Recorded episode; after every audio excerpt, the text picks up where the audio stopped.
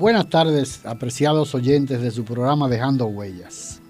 Hoy tenemos la, grata presencia de nuestro amigo, el coronel Manuel Ramón García Germán, Moncho, como lo llamamos sus amigos.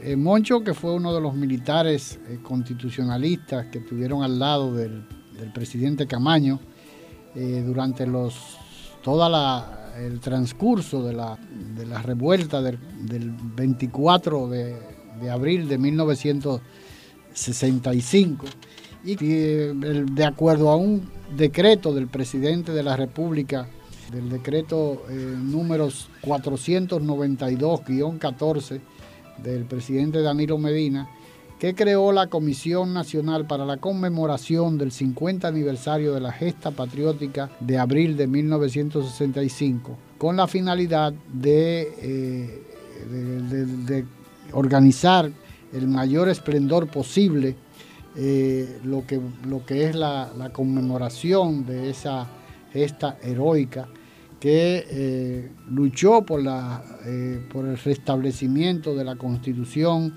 de 1963 y la vuelta a la constitucionalidad con el presidente eh, Juan Bosch a la cabeza, eh, cosa que fue lamentablemente imposible, eh, dada el enfrentamiento y la oposición de sectores de la Iglesia Católica, de, las Fuerzas Armadas, de grupos económicos, que veían todavía el fantasma del comunismo eh, a pesar de, la demostración que había dado eh, el, profesor Bosch de ser una persona democrática, eh, fruto de ello fue lo que fue tal vez la constitución más, más avanzada de la época, que como fue la constitución de 1963, que se proclamó precisamente en el mes de enero, unos días antes de la, del ascenso al poder, de la juramentación, un 27 de febrero de 1963 del profesor Juan Bosch, que fue eh, para eh, eh, nuestras juventudes que tal vez no, no tienen una idea clara, el primer presidente elegido democráticamente después de la caída de Trujillo. después de haber un tránsito sumamente doloroso, eh, salpicado de, mucha sangre de dominicanos que eh, durante desde el derrocamiento de, la dictadura de, Trujillo en el mes de noviembre de, 1961 eh, se pasó gobierno tras gobierno.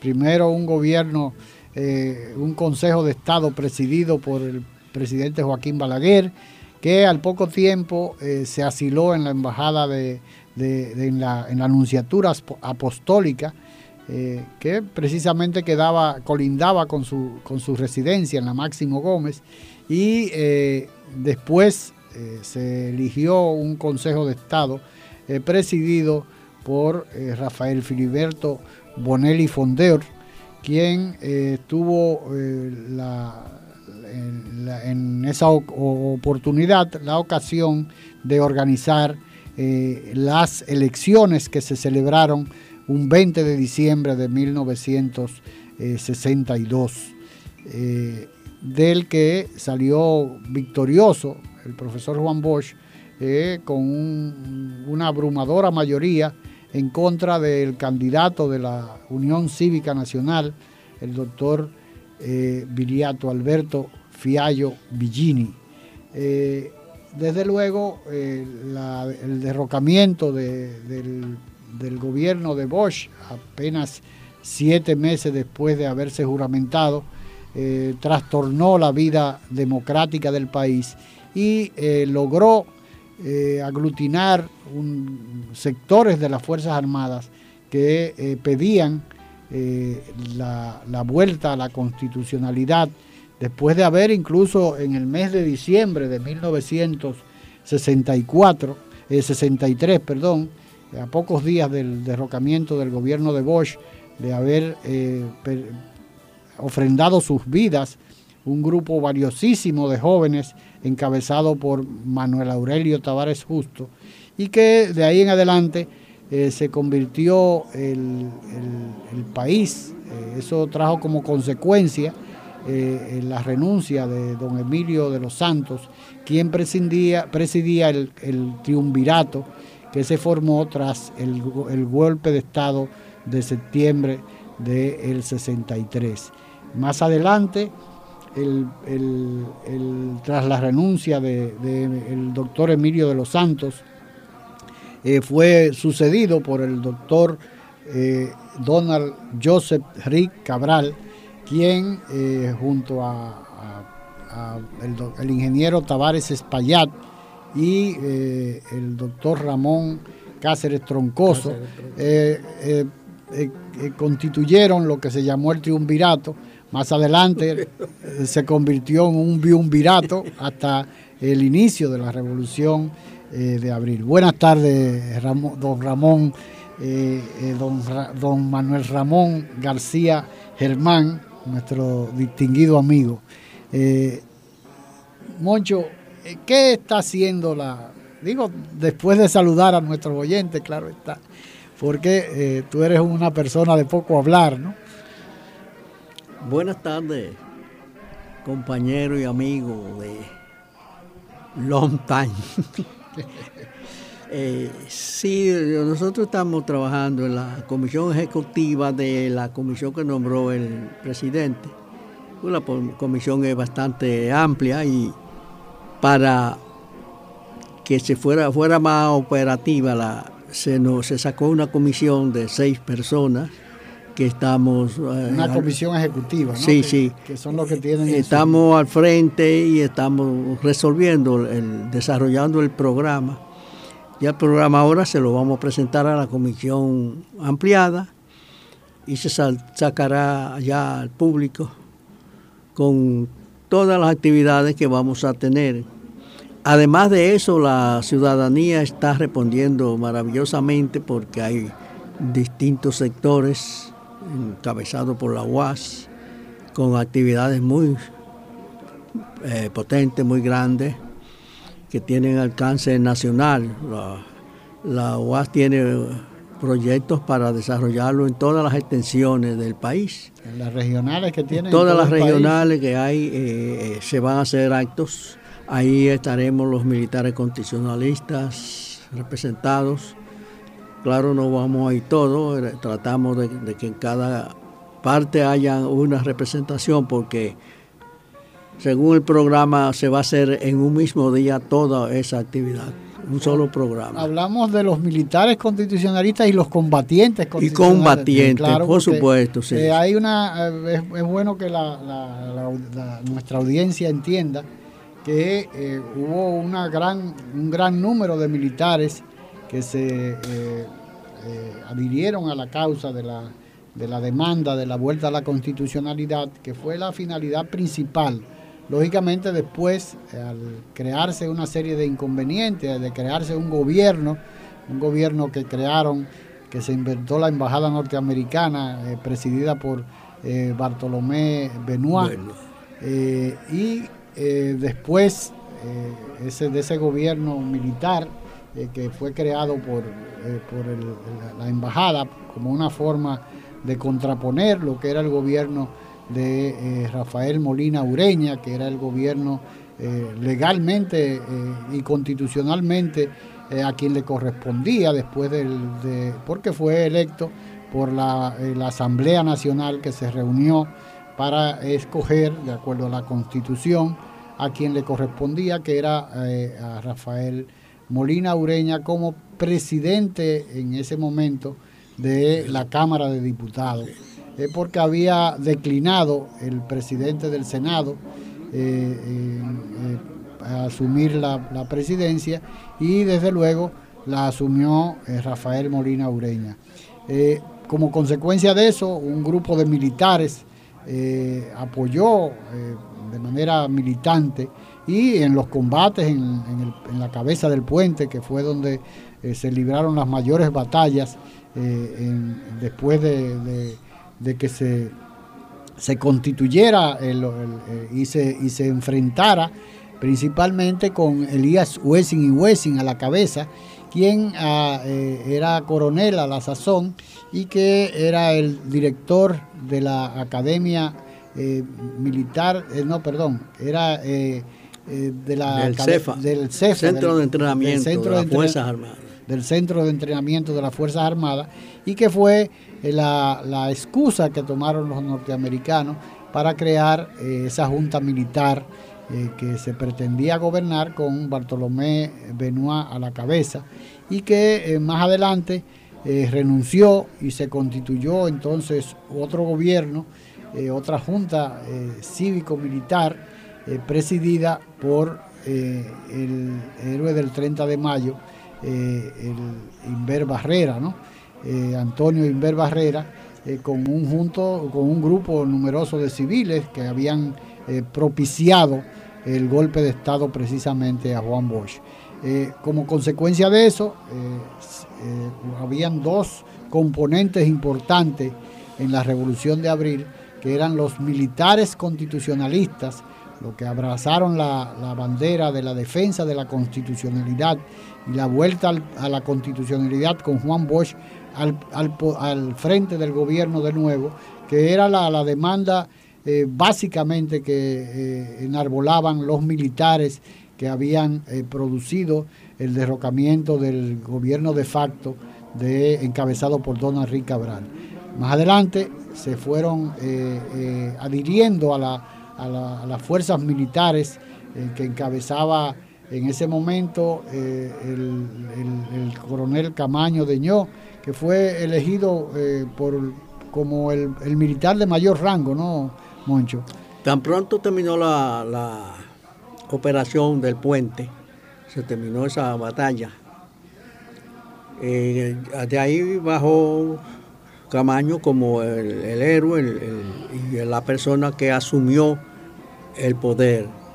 Porque de la, dirección. él era coronel full, ¿no? Sí, sí. Él asumió la dirección de, de las Fuerzas Armadas. Pero yo te quiero decir con respecto al pueblo que de ninguna manera nosotros los militares hubiéramos podido llegar ni al primero de mayo si no hubiéramos contado con ese pueblo aguerrido, donde hasta las mujeres estuvieron en ese entonces todavía la mujer no tenía tanto auge tanta prerrogativa como, tiene ahora, ¿no? Pero esas mujeres en ese entonces ya demostraron su capacidad de combate, su capacidad de decisión y de acompañar a y de sacrificio, ¿no? Porque hubo muchas que se sacrificaron en aras de la, del triunfo de, eh. de, las aspiraciones que tenía todo el pueblo. Esa, esa compañía que recibimos del pueblo en general, niños, mujeres y hombres civiles, que murieron ahí, que murieron defendiendo. Como, y muchos adolescentes también. muchos adolescentes. en esa batalla hasta un chino murió peleando. Tenemos recuerdo y le vamos a rendir un homenaje ahora. Ahí un nacional chino. En San Antonio, sí. Realmente yo creo que fue una muestra eh, que uno, eh, después de 50 años, Moncho, a uno se le eh, eh porque la verdad es que fueron momentos que vivimos, que uno tuvo la oportunidad de ver hasta qué punto. yo recuerdo que se decía que poniendo espejos en, la, en, en las azoteas, eso evitaba, oye, porque llegamos hasta, hasta, hasta crear fábulas, ¿no? de que poniendo espejos en las azoteas, los pilotos de la Fuerza Aérea Dominicana en ese momento, que estaban bombardeando y, ametrallando al pueblo dominicano, eh, eh, iban a perder el control eh, y eso evitaría que ametrallaran el Palacio Nacional y las posiciones que, que, realmente uno entendía que debía defender. Y eso se convirtió realmente en que las personas le quitaban a, los, a, sus muebles, le quitaban los espejos y lo colocaban en el techo de manera masiva, ¿no? Es una situación que eh, uno ahora dice lo único que le provoca es risa, pero la verdad es que eso era una respuesta a la solidaridad de todo el pueblo dominicano que demandaba de manera ferviente y masivamente la vuelta a la constitucionalidad. Yo recuerdo, no sé si tú lo recordarás, Moncho, que en, la, bueno, tú vivías en, el ensanche Luperón, sí.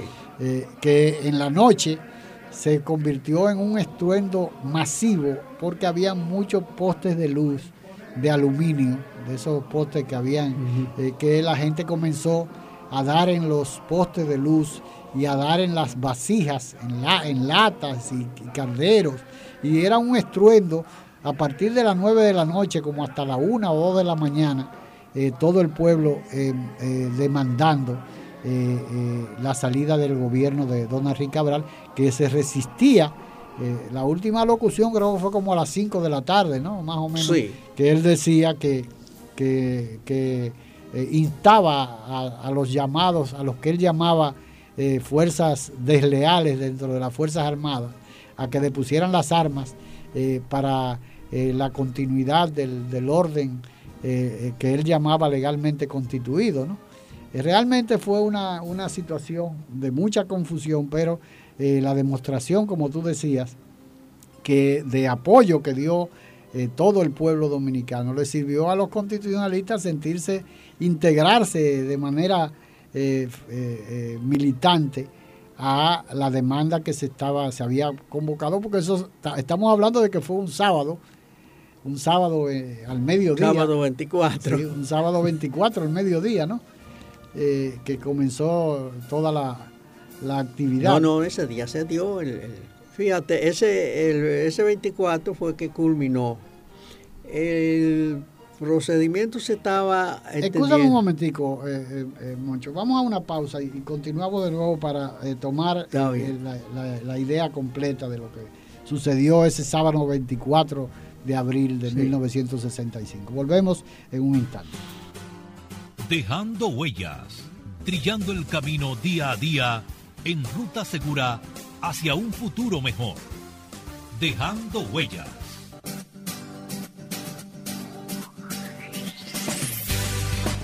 Indotel está cambiando. Apoyando nuevas tecnologías con rostro humano regulando con reglas claras para todos, impulsando con calidad la conexión total del país, promoviendo la inclusión social a través de la información y de la comunicación asequibles a todos. Indotel, regulando, conectando, incluyendo.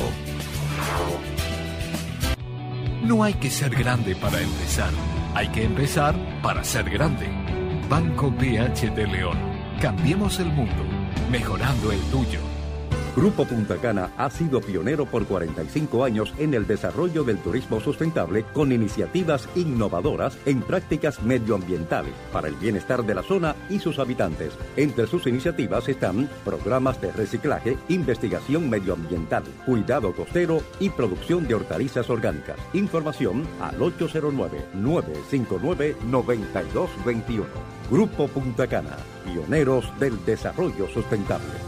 Nuevo empaque de jugos Rica 330 miligramos con tapa rosca en los deliciosos sabores de naranja, fruit punch, pera y manzana. Ideal para llevar a todas partes y en cualquier momento. Activo con Rica. Siempre escuchaste decir, el cielo es el límite. Ya es tiempo de evolucionar y brindar lo mejor, de decir que sí, de que tu negocio sienta la diferencia. Abre las puertas al futuro con Azul, la nueva solución para recibir pagos con tarjetas y pagos móviles en tu negocio, con mayor seguridad, innovación y el mejor servicio. Evoluciona. Es tiempo de Azul. El gobierno debe mostrarse justo y enérgico, o no tendremos patria, y por consiguiente, ni libertad ni independencia nacional. Juan Pablo Duarte.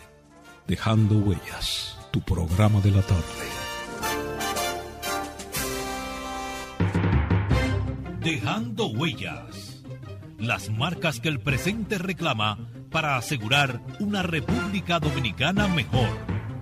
Dejando Huellas. Continuamos en nuestro programa Dejando Huellas, hoy eh, con Manuel Ramón García Germán, quien... Eh, al momento de ser, de iniciarse la revolución, ostentaba el rango de capitán, ¿no? Eh, tú eras capitán del Ejército Nacional de Infantería. sí, sí. No, yo estaba en el cuerpo de ingeniero en ese entonces. Ah, tú estabas en el cuerpo de ingeniero. Sí, eh, en, al inicio de la revolución, que como decíamos eh, antes de la pausa, se había iniciado un, un 24 de abril, sábado, un 24 de abril que coincidía con el, día de cobro de los guardias, ¿no verdad que sí? Era el día de, el día de cobro. Eso eh, sirvió para que muchos de los, de los, de los soldados no, no cobraran su, su salario. ¿no? lo pudieron cobrar. porque además era sábado y el, el 23 viernes no, había, no habían comenzado a pagar. ¿no? Yo recuerdo que eh, el 25, el 25, Marino Almanzar, que había sido eh, eh, lo habían sacado de las Fuerzas Armadas, pero él logró conseguir el pago del de, eh, batallón eh, blindado, que, del cual era, había sido parte, igual que, que Piantini, igual que Ernesto, ¿cómo se llama? González, González, González, El gato. El gato. Y es también, bueno, había estaba Néstor, Néstor ¿Cuál era Néstor? González Pomares, era pilota. Bueno, el caso es que ese grupo, yo recuerdo que eh, eh, yo tuve la oportunidad a instancia de Marino Almanzar, eh, que fuéramos al, campamento 16 de, agosto, que es donde está la Universidad Nacional Pedro Enrique Ureña ahora, en esa emplanada que había, que era donde estaba la jefatura de Estado Mayor del Ejército Nacional que fue precisamente donde apresaron al, a Rivera Cuesta, que era el jefe de Estado Mayor del Ejército Nacional, ¿no? Pero ahí habían una cantidad de tanques, de vehículos blindados, pero además él lo convocó a los guardias del batallón blindado como una estrategia de que se presentaran y que él logró conseguir, eh, yo recuerdo que le pagaban en efectivo a la mayoría de los de los, de los guardias, de, los, de las eh, clases, y, él fue a, ese, a ese encuentro y le pagó a los que estuvieron presentes eh, para que además ayudaran a sacar eh, los vehículos blindados que estaban, que estaban estacionados frente a la jefatura, ¿no? porque eso era un polvorín, además de eso, el campamento 16 de agosto. no sé si me equivoco. No, es así. El caso es que eh, a partir de ahí, como decía eh, Moncho, es importante que tú eh, tomes la palabra para que le dé una idea a, a nuestros oyentes de qué pasó ese 24 de abril. esto comienza en octubre. En octubre ya empezamos nosotros. En octubre del 64. Sí, empezamos nosotros a poner fecha. Eh, o sea, a un mes después del derrocamiento, ¿no? Para que lo... Sí, sí, sí. Eh, tan pronto como él se produjo el derrocamiento y aún antes nosotros sabíamos que al profesor lo iban a tumbar. Porque Rafael estaba emparentado con unas personas que eran muy PRDistas y conocían... Que era el hermano, ¿no? Eh, el hermano era. Eh, no, el, Milito, ¿no? No, no, no. Eh, Rafael estaba emparentado con una señora que le decíamos Cheota, esposa del secretario de Agricultura de Juan Bosch. Ajá, que era de, Alba de Moya, Silvestre, ah, Silvestre Alba de Moya. Sí. Entonces ellos mantenían a Rafael bien enterado. Rafael tenía su equipo, que estábamos luchando, sabíamos que eso iba a llegar. Ahí se, el, grupo que se reunía en la bomba. En la, bomba de gasolina la bomba, en la Doctor Delgado, esquina San Martín, frente, al, Vizcaya. De, Bolívar Bello Veloz. Sí, cuñado de la Chapel. Que era cuñado de estaba casado con Marina, ¿no? Ahí, eh, ahí nosotros empezamos a poner, nos decían, bueno, es posible, vamos a ver, eh, vamos a hacerlo el fin de semana, este fin de semana. Y ya en enero nos seguían votando unos gente y incluso matando a algunos. Y, entonces nos lamentábamos porque ese día creíamos que se iba a dar el golpe. Nos lamentábamos muchísimo de... Pero, eh, mucho, ¿con qué fuerza ustedes podían dar un golpe? O sea, nosotros estábamos preparados y teníamos todas las fuerzas todas las unidades, nosotros llegamos a conquistarlas. Teníamos la mayoría. Llegamos en un momento a tener una compañía que solamente faltaba el cocinero. Y cuando un compadre se lo propuso, se pegó un tiro para no, para no traicionar a su compadre ni al gobierno. Eso estaba. Se, se suicidó. Se suicidó y dejó una nota. Entonces esa nota se llevó y desparpajaron la compañía por todo el país. Y ah, porque en la nota decía por qué se había suicidado. Sí, sí. Y ahí entonces fue que eso se regó como una pólvora. Pero el 25 de enero nosotros estábamos esperando la orden. Interesante, es un detalle que muchas personas no saben. No, porque no. No, no, pero, pero tampoco se ha, se ha hablado de manera eh, eh, de manera, se ha, se ha, dicho de manera, porque el problema es que, fíjate, por una nota que deja un cocinero que delata, que no quiso traicionar en cierto modo al, ni a su compadre, a, su compadre ni al Estado, ni al pero, gobierno. Pero lo, lo, dejó entrever, ¿no? Sí. Y al fin y al cabo traicionó al compadre. Entonces, lo que hicieron fue que trasladaron la compañía entera para el, pensaron y eso sirvió de, de, enlace. Claro. Esa gente estaba muy comprometido ya, muy comprometido a nivel de oficiales y todo el mundo. Porque nosotros teníamos, para los oficiales teníamos oficiales, para los sargentos teníamos sargentos, y teníamos alistado eh, raso y, cabo también para... Eh, o sea que ustedes estaban en capacidad... Teníamos una gran capacidad, llegamos a... Estaban organizados de manera que fuera, fuera no fuera un un golpe fallido. ¿no? no, no, nosotros estábamos preparados, pero faltaba la orden. Nosotros éramos militares y no podíamos hacerlo. Me da la gana. La orden la tenía que dar Rafael Tomás. Llegaría de allá, podríamos recibir a de Molina Ureña también, o de que fuera. Pero Porque Molina, Ureña estaba militantemente involucrado en el No, Molina Ureña era representante de Juan Bosch aquí. Ah, ya entiendo, claro. Y, el militar era Hernando Ramírez, porque ya Rafael lo habían eh, sacado, de, estaba en España y después en Chile y después... O sea, a, Rafael lo habían sacado del país, sí, lo con la intención de que no se involucrara. De, ah, no, de que no se involucrara, no. De que no sirviera de contacto, de, de romper el contacto. Esos son pretextos baladí, eso de que quedó para que no se involucrara. No, no es así. Rafael estaba involucrado de antes del golpe. Y Rafael sabía que tenía que, que lidiar eso. Y, tenía la, la, suficiente, el, suficiente liderazgo, porque él apenas tenía 30, años. Eh, sí, sí, pero, pero es que habían muchos militares, habíamos muchos militares, incluso que habíamos, éramos superiores a, yo le di clase a Rafael. Ah, bueno, sí, en la academia tú... o sea, nosotros también éramos académicos, teníamos... Rafael tuvo bajo mis órdenes. Cuando salió de la academia, su papá me lo llevó para, donde, para un sitio donde yo estaba, porque él quería que se hiciera ingeniero, estudiara ingeniería. Y estuvimos dos años ahí. Incluso yo lo conseguí un viaje a Panamá que fue a dar a recibir instrucción. Eh, eh, ingeniería militar. Sí, sí. Que eso era lo que su papá quería. Entonces ese 25 de, enero que nos frustró la vida, Peña, Peña se sintió muy, Peña Tavera se sintió muy angustiado y nos dijo, miren, no preocúpense, el próximo que cancelen de nosotros o el próximo que hagan preso de ustedes los que están sueltos, yo voy a dar el golpe, yo lo voy a dar.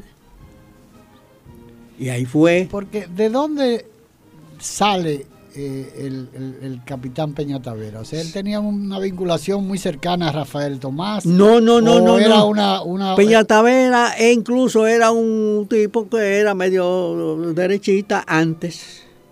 Peña Tavera se mete a la, al, movimiento. Por, después del golpe porque le cogió, le cogió confianza al, profesor, quería que el profesor desarrollara. no tenía dinero, ya era capitán, trabajaba en la jefatura, nunca, nunca consiguió, bueno, una casa que pudo comprar y la estaba pagando, como yo, como todos los oficiales. Entonces Peña Tavera no militaba, no estaba en esas cosas. Pero no estaba conspirando en el grupo de sí, él, entró de lleno y entonces nos dijo eso. Ustedes tranquilos que yo voy a dar el golpe tan pronto como cancelen uno o metan uno preso de ustedes. Efectivamente, ese día 24 yo estaba... Pero él tenía entonces un gran liderazgo. Él tenía un liderazgo, él era jefe de oficina de la jefatura de Estado Mayor. Era la ordenanza superior, el, oficial ejecutivo. Él, era, él tenía todos los alistados que trabajaban en la jefatura. Entonces, entre esos alistados habían muchachos que estaban muy bien preparados ideológicamente incluso. Habían muchachos que estaban ya en contacto con, la izquierda. O sea que, lógicamente por ahí y ellos iban a hacer, pero tenían que contar con el respaldo de, de, de, los, de, las tropas, ¿no? Porque realmente ellos eran tenían un control. pero eh, ese control, ese, eso fue muy efectivo y eso fue lo que decidió el, proceso. Cuando ese 24 llega eh, Ramírez Suero, un mayor, lo agarra y lo desarma. Llega Juan Lore y lo desarman Llegaron cinco y lo cancelaron, lo desarmaron y lo cancelaron, lo tenían parado ahí. Baja un sargento y le dice, capitán, llegó la hora. ¿Qué pasa? Allá están presos fulano y fulano y fulano. Ah, sí, está bien, muchacho. Y va y entonces hace él la, a la jefatura de Estado Mayor presa. A la, a la, plana mayor. sí, porque estaba el jefe y el subjefe. Y abajo estaba el jefe de la artillería y Píndaro lo hizo preso. Y ya, todo, ya se perdió el control de las Fuerzas Armadas, estaban bajo nosotros. o del ejército por lo menos, ¿no? No, no, no, porque entonces ya empezaron a llamar a los contactos. Y esa noche ya nosotros teníamos el control de las Fuerzas Armadas. Pero ¿qué pasa? Que no era para pelear, no era para una guerra, jamás en la vida. El que diga eso está mintiendo. Nosotros íbamos a tumbar el gobierno para traer al profesor Bosch. Es que era lo único que se demandaba en ese momento. No se podía pensar que nosotros teníamos la capacidad de logística para sostener a un ejército, una fuerza armada entera en la noche. Trajimos el campamento, todo el armamento del, del campamento. 16 de, la, de la, del, del, de, ¿cómo se llama? Del, de, kilómetro. De lo, que estaba ahí en el 16 de agosto, que había una... No, no, pero trajimos del 22, el, kilómetro 22 lo trajimos también. Ah, bueno, lo que estaba ahí en, la, en el kilómetro 22 los, fusiles de la FAL, sí. Los fusiles FAL, lo trajimos todo.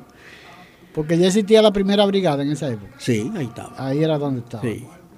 Pero ahí teníamos nosotros, ahí estaban presos la jefatura de Mayor. Ah, ahí era donde estaban presos. Sí, Donald también llegó.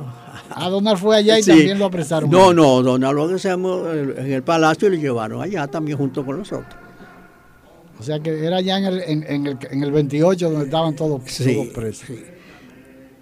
¿Qué sucede? Que porque, perdón, Moncho, porque cuando yo llegué al campamento 16 eh, eh, de agosto, eso estaba totalmente desolado. Desolado, no, porque ahí, no había nadie. Ahí no había tampoco armamento y nada, entonces Pero ahí no había una, ¿cómo se llama? Una, unidad. No, había una cuestión enterrada, una un polvorín. Un polvorín, no, pero eso era fuera de ahí. Ya eso estaba, estaban... Eh, en el 28 estaba eso ya. Lo habían trasladado Sí, de ahí, pero ahí no, no, era, no eran eh, parques, no eran balas, sino armas. Ah, armas. Y cada arma tenía un parque determinado y nosotros lo trajimos. Nosotros duramos toda la guerra pues, tirando tiros. A nosotros no nos faltó eh, eh, municiones. municiones Entonces, como tú decías, ahí estaban todos, en el 28 estaban detenidos, concentrados todos. Todos, sí. Y había la seguridad de que los custodios que estaban ahí... Eh, era gente de nosotros. Claro. Era gente nuestra que estaba ahí. O sea, que bajo ninguna circunstancia... Dirigido por el mismo coronel Hernando Ramírez. Que era comandante de dónde? De allá de la... Él era coronel, era coronel eh, Pero él trabajaba en la jefatura. Ah, ya entiendo. Sí, pero, o sea que nosotros eso no se lo cedimos a nadie, que no fuera así. Y pero eh, mucho, ¿por qué no entraron en, en, en acción, por ejemplo? Eh, la Fuerza Aérea no tuvo ninguna participación. No, esa noche no. Eh, eh, ni tampoco la Marina de Guerra. Tampoco. Tampoco. Esa hasta- noche estaba. Hasta el 25, al otro esa día. noche estaba. Rivera Caminero. Rivera Caminero con nosotros. O sea que todavía estaba, todavía Sí, estaba del lado de, de nosotros. ¿Y qué pasa? Que el 25 empiezan las negociaciones y empieza el tirijala de que una junta, Porque había un grupo de militares que quería una junta. los de allá querían una junta. ¿Lo de San Cristóbal o lo de.? No, no, no, la- eh, la- la- Lo de eso, lo dirigía, eso lo dirigía ya la, a Tila Luna y esa gente de San Isidro. Pero había gente de nosotros, inclusive yo podía, yo llegué a decir que sí, que se podía hacer, la- si no nos dejamos engañar con la composición. Pero una junta para qué? Para, para, Para- esperar que viniera Bosch o, o no, para no, no, no, para, para llamar a elecciones. a, elegio- a elecciones sin. No, podría venir Juan Bo, pero ahí era que estaba el truco. El, O sea que ellos pretendían hacer una junta y evitar eh, el retorno de la constitucional con No, Juan ellos Bosch no- ellos a, la, nunca- a la cabeza. ellos o sea, nunca aceptaron que se retornara a la constitución. Eso es la verdad. O sea, la gente de Nunca San ni, ni- nunca ni de San- aceptaron. Y lo de San Cristóbal, ¿qué era lo que No, eh, la gente, eso era un nombre. Bueno, pero ahí estaba eh, Montaguerrero, Montaguerrero. estaba García Urbáez. No, estaba- no, pero García Urbano ni, si- ni siquiera se metió en eso. Eran de. po- Porque le decían el clan de San Cristóbal, pero había muchísima gente de Santiago en eso. Todos los guardias viejos estaban en ese, Estaban en ese clan. sí. Pero clan. esa gente no tenían voz ni voto.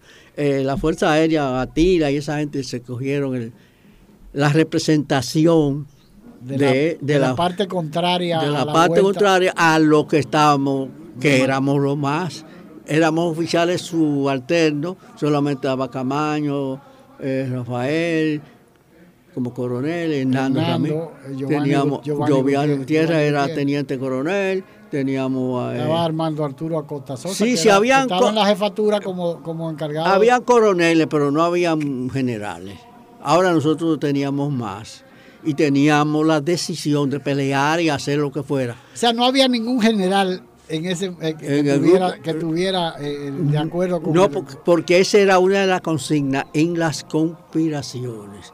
No habrá general en el ejército constitucionalista, no habrá general. Y eso se cumplió. Y eh, Chaguito Rodríguez, que está muerto, sí, que era de la Fuerza Aérea. Que, aceptó su retiro como coronel constitucionalista, siendo habiendo sido general, mayor general, aceptó su pero retiro. ese era, ese era Chaguito, no Santiago. Chaguito, No Pedro, Pedro Santiago. No, no, Ramón, ese no, ese no tuvo. Pedro. Santiago, Ramón. Pedro, Rafael Ramón. No, no, ese no. Chaguito. Entonces, el, domi- el domingo lo echamos en esa tirijala, pero Juan Bo estaba en Puerto Rico ahí con el teléfono. No, retorno a la constitución sin elecciones, retorno a la constitución sin elecciones. Ya eso se hizo un dogma Claro. y no pudimos Nego- movernos negociar. no pudimos eh, movernos de ahí porque ellos insistían y nosotros decíamos que no. Entonces comienza la- los tiroteos, comienza de parpaje, Pero ¿por qué, con- ¿por qué conoce- comienzan los tiroteos, Mancho?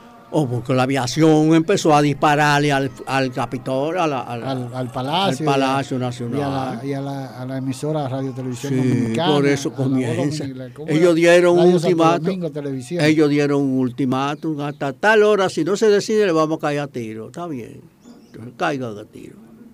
Pero ellos tenían también tropas, además del, del- del poder de, de- de los aviones. Sí, ellos tenían tropa y nosotros teníamos la debilidad de que no teníamos control de toda esa tropa que trajimos por la mañana el 25, que era medio fuerza Y la gente que vinieron, lo de las tropas que vinieron de San Cristóbal.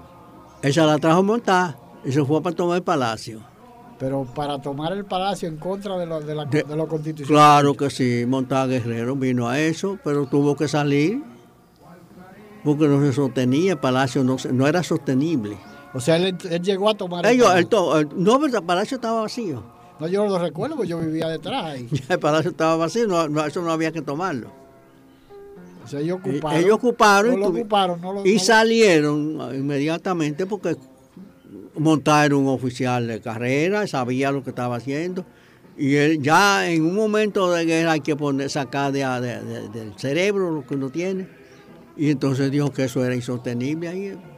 Y entonces las tropas, del, digo, los grupos, por ejemplo, yo recuerdo que se hablaba de que Barahona se había adherido al, a los constitucionalistas, que Santiago... Habían algunos, pero al no definirse, y entonces al llegar a los Estados Unidos, las tropas americanas, todo el mundo bajó la guardia.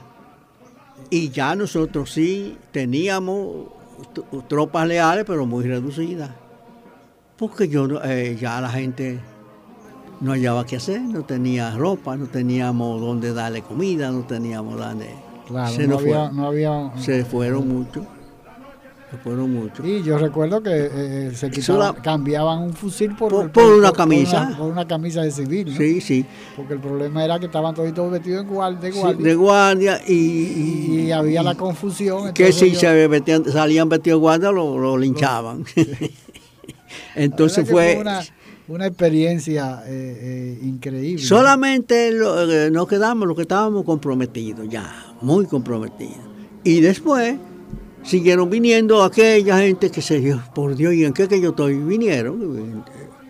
Nosotros no nos faltó fuerza, pero te vuelvo y digo, la colaboración de los civiles fue un aliento demasiado determinante para nosotros cada vez que uno veía gente casi eh, que era imposible levantar un fusil y, quería llevarlo, y esas mujeres. Continuamos con su programa Dejando Huellas. Eh, Moncho, la vida, el tiempo que duramos ahí abajo, ¿no? la moral en algún momento eh, se, se, vio en peligro, o sea, se había, había una gran desmoralización. Por ejemplo, yo recuerdo eh, el meeting aquel de la Fortaleza Osama, que fue una, manifestación multitudinaria, ¿no? Que fue un, apoyo y, un, y uno salió de ahí con un espíritu triunfalista, porque eh, eh, sintió el apoyo que uno no se imaginaba de dónde habían llegado tantas Tanta gente, porque fue la plaza entera de la, de la Fortaleza Osama que se, se se llenó de personas y toda la calle Las Damas y todos los, alrededores estaban llenos de, gente que había bajado, había venido del interior muchas personas, pero también había muchas personas que a pesar de lo que había sucedido en la parte norte, que había sido tal vez donde más muertos se aportó la, sociedad, los, civiles, porque la operación limpieza fue una fue casi un genocidio, ¿no? Porque fue arrasaron con todo. Sin el casi sin el caso. Se está haciendo un estudio ahora que lo vamos a, depurar, le vamos a limpiar ya en estos días. ¿De cuántos muertos hubieron? No, no eso, eso no se puede cuantificar, sino para darle al pueblo esa esa noticia, esa noción que, yo, recuerdo, todavía no se ha hablado de eso. Todavía eso fue en mayo, eso fue en mayo, y yo recuerdo eh, que me comentaban los amigos míos que de la zona de, de la voz dominicana, como uno le decía. Sí. Ahí frente a Bolonoto, hermano, que ahora hay una capilla, creo que protestante. Protestante, sí. ahí fusilaron una cantidad enorme de jóvenes. no, y en el eh, cementerio. no, en el cementerio de la Máximo Gómez, pero ahí en las paredes de Bolonoto, hermano, lo utilizaron los militares de, eh, paredón. de paredón para fusilar una cantidad, porque lo que hacían era que les revisaban el hombro a los jóvenes. Y a todo el que tenía mayugones. que tenía un mayugón del fusil, porque había muchos jóvenes que no sabían disparar, ¿no? Sí, no, y eso le daba. Y además, cada vez que le daban un, tablazo, un, moquetón de eso. De que tiraba con, Mauser. se quedaba con una marca permanente ahí, ¿no? Y desde luego, eso fue una forma de revisar a todo el que le pasaba por al lado. Le mandaban a que bajara que enseñaran el hombro como una forma de ellos identificar si estaba involucrado o no. Pero así como se fue muchísimos jóvenes que tuvieron, que tal vez ni siquiera eh, eh, combatieron, sino que por estar probando, disparando un arma. Sí. perdieron la vida por eso, precisamente porque tenían el mayugón de, de que era la muestra de que habían disparado un arma de fuego. Sí, hay combatientes vivos, está Cucuyo, el ingeniero Cucuyo Baez. Ah, sí, que era del 14 de junio. Estamos eh, recopilando esos datos para hacer, porque ese, ese es un, un espacio inédito todavía, no se ha, no se ha enfocado ese, ese episodio de la guerra de abril. Eso fue en mayo, ¿no? Abril, mayo. Casi, casi el mes a, principios de mayo. Casi el mes de mayo. de mayo. Sí. Casi el mes de mayo entero se, estuvo en eso. Yo no, yo, yo recuerdo porque yo eh, bajé el 29 de abril. Eh, yo vivía en la San Juan Bosco. Y el 29 de abril, porque el 28 entraron las tropas en la madrugada. Sí. En la madrugada del, del 29, ¿no? Porque entraron en la noche. Y cuando amanecimos el 29 estaba eso lleno, lleno de militares tirando el cerco. Y uno eh, eh, abría una ventana y se encontraba con un fusil en la cara, ¿no? Porque habían tomado de una manera increíble toda la zona eh, de donde ellos iban a instalar el corredor de seguridad, lo que ellos llamaban, llamaban el corredor de seguridad, y el que abría una, una puerta por la mañana para hacer su, su labor cotidiana, ¿no? Para cepillarse los dientes o, ir a buscar los huevos de una gallina o, cualquier cosa de esa, se encontraba con un militar norteamericano apuntándole, ¿no? Porque fue una experiencia eh, eh, increíble. Los que no vivieron esa... esa yo eh, vivía con, estaba con mi mamá, mi mamá estaba, estaba un hermano mío, Germán, Germán Rodolfo, estaba Hugo César, que era el mayor. No, ya Hugo se había casado, ya él no vivía en mi casa, pero estaba eh, Germán eh, y estaba yo. Ya los otros, y la hembra también, una hermana hembra que teníamos, estaba ahí. Y cuando eh, yo me di cuenta de la situación, el 29, yo lo que hice fue que le dije, mamá, yo me voy para allá abajo, porque yo no me puedo quedar aquí. Y el otro se quedó allá en la casa, Germán y yo bajé, recuerdo, por la Rosa Duarte, que estaba todo eso totalmente desolado por ahí, porque era la zona del, palacio, de la zona de, del Palacio Nacional, ¿no? Pero por ahí era una zona de nadie. No estaba, no estaba ocupado por los constitucionalistas, pero tampoco por las tropas eh, leales a Wessing, ¿no? Y cuando llegué allá abajo, bueno, me, me interné en la, en la Pina, en la casa donde estaba Marino Almanzar, junto con Piantini, junto con... Eh, había otro, eh, Piantini, había otro, un chiquitico, él que era también tanquista, no recuerdo el nombre. Eh, pero bueno, era el grupo que yo había conocido, aparte de Marino, que éramos amigos muy cercanos. Marino, era el líder de ese grupo, ¿no? Y entonces él estaba en una casa que habían tomado en la calle, en la calle Pina y ahí estaba Sacha Bolman, que estaba también en, ese, eh, en esa casa, eh, junto con Marino.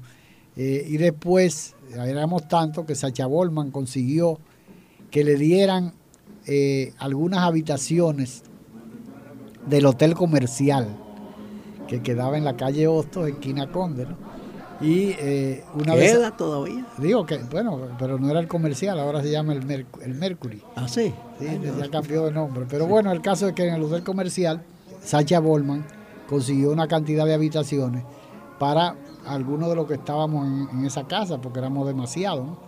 Pero el comando donde estaba eh, eh, mi hermano, mis dos hermanos, estaba Pin, el comandante político, y René, que ya había pasado la, experiencia del, intento de toma del Palacio Nacional y había muerto Euclides Euclides Morillo, Morillo y el licenciado Juan Miguel Juan Miguel y un muchacho que era de mi promoción de la universidad se llamaba Jiménez contador que era contador que había, había muerto. Precisamente Alfredo Cordero me estaba comentando hace un momento de, de ese muchacho que había muerto que estaba en el mismo comando de donde estábamos nosotros. Después yo me tuve que integrar al comando y después, después de toda la, eh, fui a parar al periódico Patria que era donde yo trabajaba y era donde nos veíamos, donde conocí, tuve la dicha de conocer a, a Moncho, porque yo tenía que ir todos los días al edificio Copelo eh, a ver qué había de nuevo. Y lo que había regularmente a partir de ese momento era eh, eh, los soldados norteamericanos que atrapaban borrachos y, lo, llevaban allá al, al, edificio Copelo arrastrándose y lo llevaban borracho y entonces lo interrogaban y había un procedimiento y después lo entregaban a la a la ONU, ¿no? Por ah. suerte nunca matamos uno, que yo sepa, yo Algunos tal vez le hicieron alguna vez. Pero no, llegó allá a la. El caso era que se lo entregaban a Mayobre, creo que era que se le entregaban, o, a, eh. un, a, un, militar brasileño que iba a menudo allá, que era como el agregado. Eh, el enlace. El enlace. de entre la, nosotros. Yo creo que era hindú. No era, eh, era, hindú. Era él que iba a recoger los, los soldados que, que no eran solamente norteamericanos, porque habían hondureños, habían... Sí, pero los que daban más carpetas eran los, morenos, esos americanos. Los, morenos americanos. pero nada, te preguntaba, eh, Moncho, si eh, en algún momento flaqueó sí, la moral de de los militares principalmente. Eso es un buen tema. Porque la, la, mayoría de los, de los civiles eh, tenían la inspiración de que por primera vez se sentían con, el, con un fusil en las manos, ¿no? Sí, mira, el, el 15, el 15 y el 16 de junio, ahí se puso a prueba la, la resistencia. Ahí tuvimos algunos problemas con no con la disciplina, sino con Vamos a una pausa y continuamos en un momento, Moncho, hablando de, esa experiencia inolvidable y, heroica en que tú tuviste una, participación protagónica, eh, pero volvemos en un instante. Dejando huellas, trillando el camino día a día en ruta segura hacia un futuro mejor. Dejando huellas. La patria es raíz y sentido de la vida luz del alba, bandera tricolor que digna trémola los cielos. Patria es humanidad. Patria es la lengua, la cultura, modos de vivir, amar y morir. Patria es solidaridad. Patria es la tierra y su gente, el tributo y la ofrenda de nuestros mártires, el decoro y la libertad de no tener amos ni de ser esclavos. Patria es nuestra música, nuestros bailes y danzas, nuestras costumbres, nuestras cosechas, nuestro ancho mar, nuestros bosques y ríos. Patria son nuestros amores, el ensueño, la llovizna sobre el rostro de una niña, las iguas y los almendros, la palabra alta, grande y clara de nuestro destino. Un mensaje de Dejando Huellas Juan Pablo Duarte, digno siempre de admiración y respeto, hablaba así. Nuestra patria sabe a sangre y un grupo de dominicanos indolentes hacen de nuestro país una cueva de traidores. Ya preparen nuevamente los cañones. Aquí se peleará con más fuerzas para sacar a los invasores. Juan Pablo Duarte, un mensaje de dejando huellas. La patria es raíz y sentido de la vida, luz del alba, bandera tricolor que digna tremola los cielos. Patria es humanidad. Patria es la lengua, la cultura, modos de vida. En el 68. Acuérdate que en el 66 la constitución decía que se duraba dos años en la en, la, en, la, en, los síndicos. La, sindicatura se La autoridad municipal. Con Guarionello montado. Se modifica, bueno, pero la, esa elección, papá se la ganó con varios amigos. No solo él, pero vamos a decir, papá era un cerebro, era un estratega político tremendo, un analista y cosas. Te voy a hacer una anécdota. Papá, un día yo llego, periodista ya de última hora, compro Ron Macorís, que le gustaba a él. Y me voy para Higüey. Me tocaban vacaciones, no sé qué. o fin de semana libre, o cualquier cosa. Viernes, jueves. Y mamá, ¿dónde está? Y papá, no, tu papá está en, estaba para eh, Somos patria. Nos une una cultura, un territorio e idénticos propósitos. Somos patria. Conquistamos la libertad en la espada, en el trabuco y el coraje. Somos patria. En la libertad nos hemos convertido en los mejores guerreros de la paz. Somos patria en las voces, en la lengua, en el eco, en el canto y en la historia que tres razas han puesto a circular en nuestras venas. Patria amada, en nuestros laberintos interiores, vive para siempre. Un mensaje de Dejando Huellas, su programa.